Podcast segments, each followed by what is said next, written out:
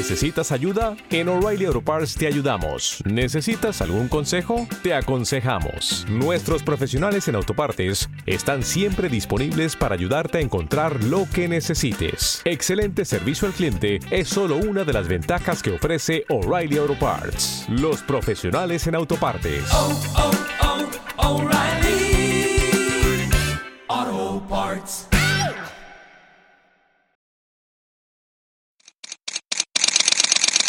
Bienvenidos a Bonita Radio. Esto no es un cuento, esta es la verdad. Breves segundos, la periodista Carmen Enita Acevedo estará con ustedes.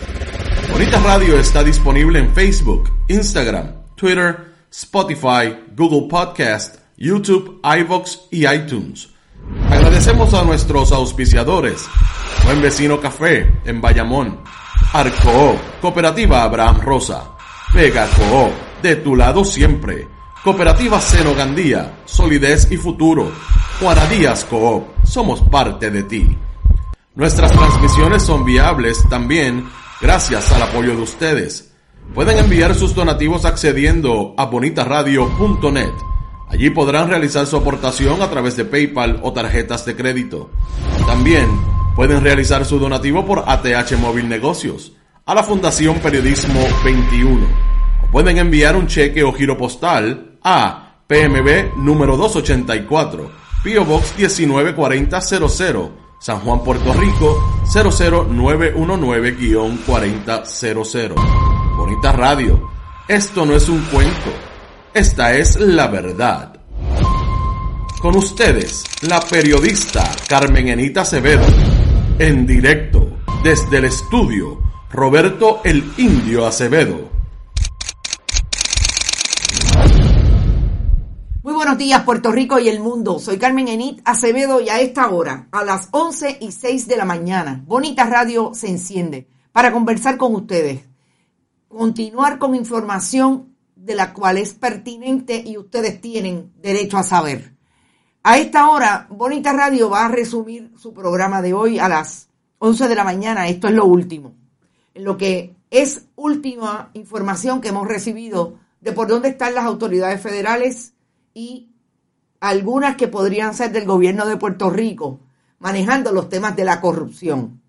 A partir, sobre todo, de investigaciones periodísticas que se han hecho y que hoy vamos a entrar un poco más de lleno a lo que ocurrió con el famoso barril que el co colega periodista de eh, Arnaldo Rojas identifica como el barril de influencias importante, autoridad de tierra, y lo que el, el eh, la legislatura del Partido Nuevo Progresista firmó y cambió a última hora en el 2020, una vez eh, dejaron de ser poder en la legislatura de Puerto Rico, que fue a nutrir la autoridad de tierras con el dinero para asignaciones legislativas. Y desde allí se dirigió el esfuerzo para llenar las arcas de algunas organizaciones. Vamos a hablar sobre eso y con relación a todo lo que está pasando en el ámbito federal y que se identifica a través de los documentos de los donantes de Salvemos a Puerto Rico, vamos a seguir indagando en lo que pasó con relación a una exención contributiva de esos grandes donantes de Salvemos a Puerto Rico. ¿Y dónde estaría hoy la posibilidad del desarrollo de un megaproyecto en el área de Boquerón, Cabo Rojo? Ayer recibí múltiples llamadas, una bien importante de un colega periodista que suele utilizar esa área eh, como herramienta de contacto con la naturaleza a través de los esfuerzos deportivos que hace. Y me pareció interesante la última línea, no los vamos a dejar pasar. Me da la impresión que la gente de Boquerón se está preparando y si el megaproyecto insiste en caminar después de... Eh, obtener una exención para hacer ese megaproyecto, me parece que va a encontrar un fogón prendido de las propias comunidades. Vamos a identificar también a quién le dio dinero en Puerto Rico Roberto Cacho Pérez. Importante para que sepamos cuáles podrían ser las, la cadena de influencias de este tipo de inversionista político. Y obviamente vamos a destapar lo que hemos querido desde hace dos semanas hablar con el alcalde de Toa Baja, Bernardo Márquez. Y no nos ha dejado tener acceso a él. Nos envió a una secretaria a preguntar cuál era el contenido de nuestra información y sobre todo de las preguntas que le íbamos a hacer el alcalde. Y yo le voy a contestar al alcalde y a su personal porque es importante que definan cuando llaman a un periodista las preguntas que le hacen, sobre todo en el momento en que el país está viviendo, el, momento, el tiempo más difícil en términos de aquellos que depositaron la confianza en unos políticos, legisladores, alcaldes y el Ejecutivo, y dónde están las miradas de la corrupción en este momento de esa gente que asumió la responsabilidad de ir a votar por esos incumbentes.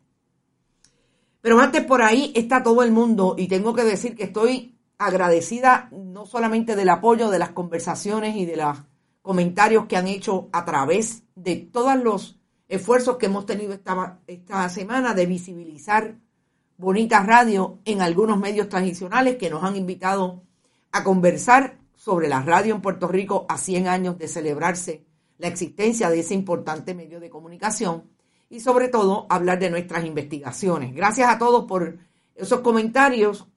Quizás deberíamos eh, compartir con ustedes una reflexión a partir de un eh, comentario, de varios comentarios que nos hicieran cuando anoche compartimos el podcast que nos hizo, eh, la entrevista podcast que nos hizo Metro, la compañera Ayola Virella y en la que también participó como invitado el compañero, el colega periodista Normando Valentín. Ustedes tienen críticas legítimas que yo puedo compartir con relación a lo que está ocurriendo con diferentes personalidades de los medios tradicionales. Eh, en un momento volvemos a decir en que parece que los 15, 20 años que hemos pasado con grandes problemas de que el, periodista, el periodismo se pueda ejercer desde eh, los medios tradicionales, ¿dónde se coloca cada quien? Eh, y las críticas han venido por razón de esa, esa conversación que tuviera con el compañero Normando Valentín. Yo quiero decirles que no solamente ustedes están en perfecto derecho de comentar y de argumentar lo que les parece que ha pasado y ha ocurrido con los medios tradicionales.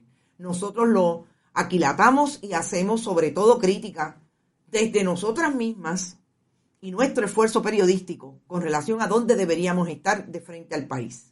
Pero cada quien es responsable y debería contestar las preguntas relacionadas sobre eso. Y sobre todo, importante, y en ese podcast yo creo que lo traje con mucha responsabilidad. ¿Te está gustando este episodio? Hazte fan desde el botón apoyar del podcast de Nivos. Elige tu aportación y podrás escuchar este y el resto de sus episodios extra. Además, ayudarás a su productor a seguir creando contenido con la misma pasión y dedicación.